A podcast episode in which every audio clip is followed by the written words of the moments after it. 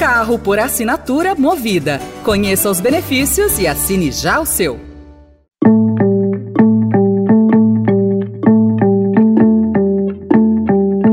Olá, começa agora mais uma edição do Notícia no seu Tempo, um podcast do Estadão para você ouvir as principais informações do jornal. E esses são os destaques do dia.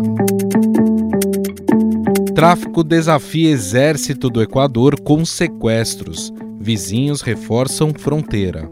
Congresso prevê quase 25 bilhões de reais para emendas sem transparência. E pressionado por servidores por reajuste, governo prepara mega concurso público.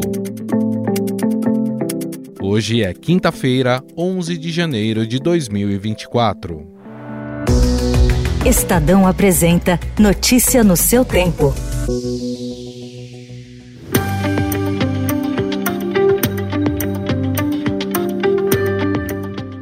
O pagamento de emendas parlamentares sem transparência continuará em 2024 por decisão do Congresso, em valores que somam quase 25 bilhões de reais. No orçamento deste ano, a falta de transparência se dá em duas frentes: nas emendas de comissão e nas transferências especiais, conhecidas como emendas PIX, que juntas representam quase a metade do total de emendas parlamentares. No primeiro caso, que soma cerca de 16 bilhões de reais, os nomes dos autores das indicações são omitidos.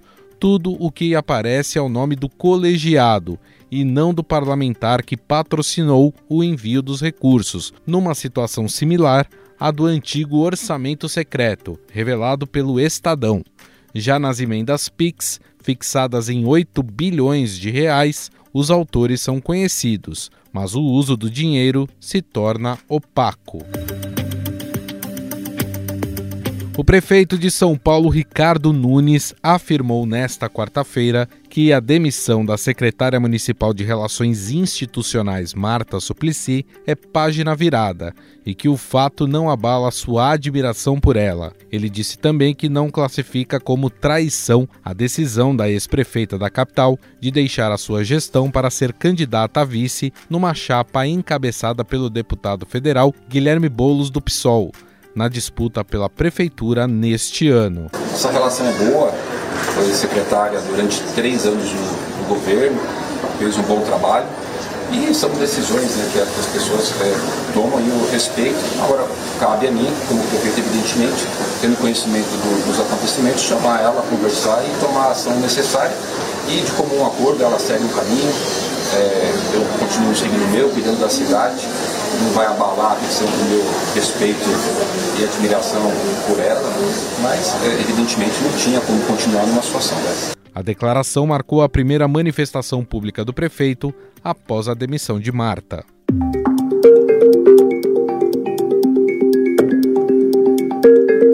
A ministra da Gestão, Esther Dweck, anunciou ontem a publicação do edital do concurso público unificado para mais de 6 mil vagas neste ano. A expectativa é de que haja entre 2 e 3 milhões de inscrições. De acordo com a ministra, a intenção do governo é realizar este tipo de concurso a cada dois anos. Insatisfeitos com a decisão do governo de não conceder reajuste salarial para a categoria neste ano, os servidores públicos federais apresentaram ontem um pedido de aumento para ocorrer em maio. A reivindicação ocorre no momento em que a União prepara este mega concurso com mais de 6 mil vagas. O orçamento federal foi aprovado sem prever correção salarial para os servidores federais neste ano. Acabo de firmar el decreto de estado de excepción para que las Fuerzas Armadas tengan todo el respaldo político y legal en su accionar. Hago un llamado a la ciudadanía, ya que esta lucha es de todos. As principais gangues equatorianas seguem desafiando o Estado, apesar da guerra declarada pelo presidente Daniel Noboa na terça-feira. Ontem, uma nova onda de atentados e assassinatos levou Peru e Colômbia a fecharem suas fronteiras com o Equador para evitar a fuga de criminosos. O governo peruano enviou um reforço de 500 homens, helicópteros e drones para aumentar a vigilância. O general Elder Giraldo, comandante das Forças Armadas da Colômbia, também confirmou o envio de reforço militar para a fronteira. O chefe da polícia colombiana, Nicolás Zapata, despachou 100 homens para quatro pontos específicos: Piades, Matarre, Chiles e Carlos Lama, para evitar a entrada de criminosos. No Equador, Escolas e lojas foram fechadas, muitas pessoas ficaram em casa e soldados percorreram as ruas das maiores cidades do Equador nesta quarta-feira. As aulas migraram para o online, o comércio fechou as portas mais cedo e apenas serviços de emergência estão disponíveis nos hospitais. Notícia no seu tempo. As principais notícias do dia no jornal O Estado de São Paulo. Em 20 segundos, vamos falar sobre os apagões na cidade de São Paulo e a temporada de shows no Brasil em 2024.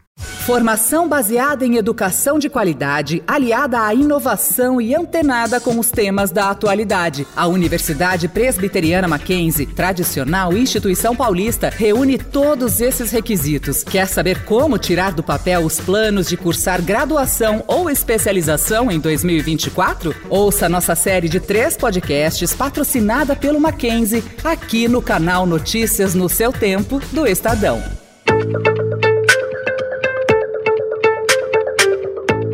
Os apagões constantes na cidade de São Paulo em dias de chuva incomodam a população e fizeram o prefeito Ricardo Nunes retomar ontem as críticas e cobranças sobre a Enel, que é a concessionária da capital. Algumas regiões, como Brooklyn, ficaram cerca de 38 horas sem energia elétrica. O prefeito Ricardo Nunes chamou o presidente da Enel em São Paulo, Max Xavier Lins, de mentiroso, classificou a empresa como irresponsável e disse que irá solicitar à Agência Nacional de Energia Elétrica que retire a companhia responsável pelo fornecimento de energia da cidade. A empresa não comentou as declarações, mas disse atuar para restabelecer totalmente o serviço. Notícia no seu tempo.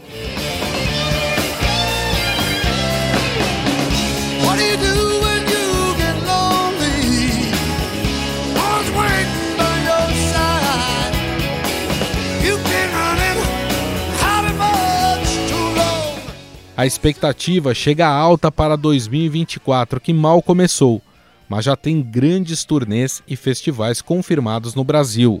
O ano é um agrado para os ouvidos dos fãs de rock, que começam assistindo ao guitarrista Slash e terminam com uma apresentação da banda Iron Maiden. Mas há atrações para todos os gostos. Jonas Brothers e o tenor italiano Andrea Bocelli também fazem shows no Brasil, assim como Eric Clapton, de volta ao país depois de mais de uma década há ainda festivais aguardados que prometem movimentar o país. Em março, Paramore, Blink-182 e Sam Smith se apresentam no Lollapalooza. E em setembro, Ed Sheeran, Neo e Imagine Dragons sobem ao palco do Rock in Rio.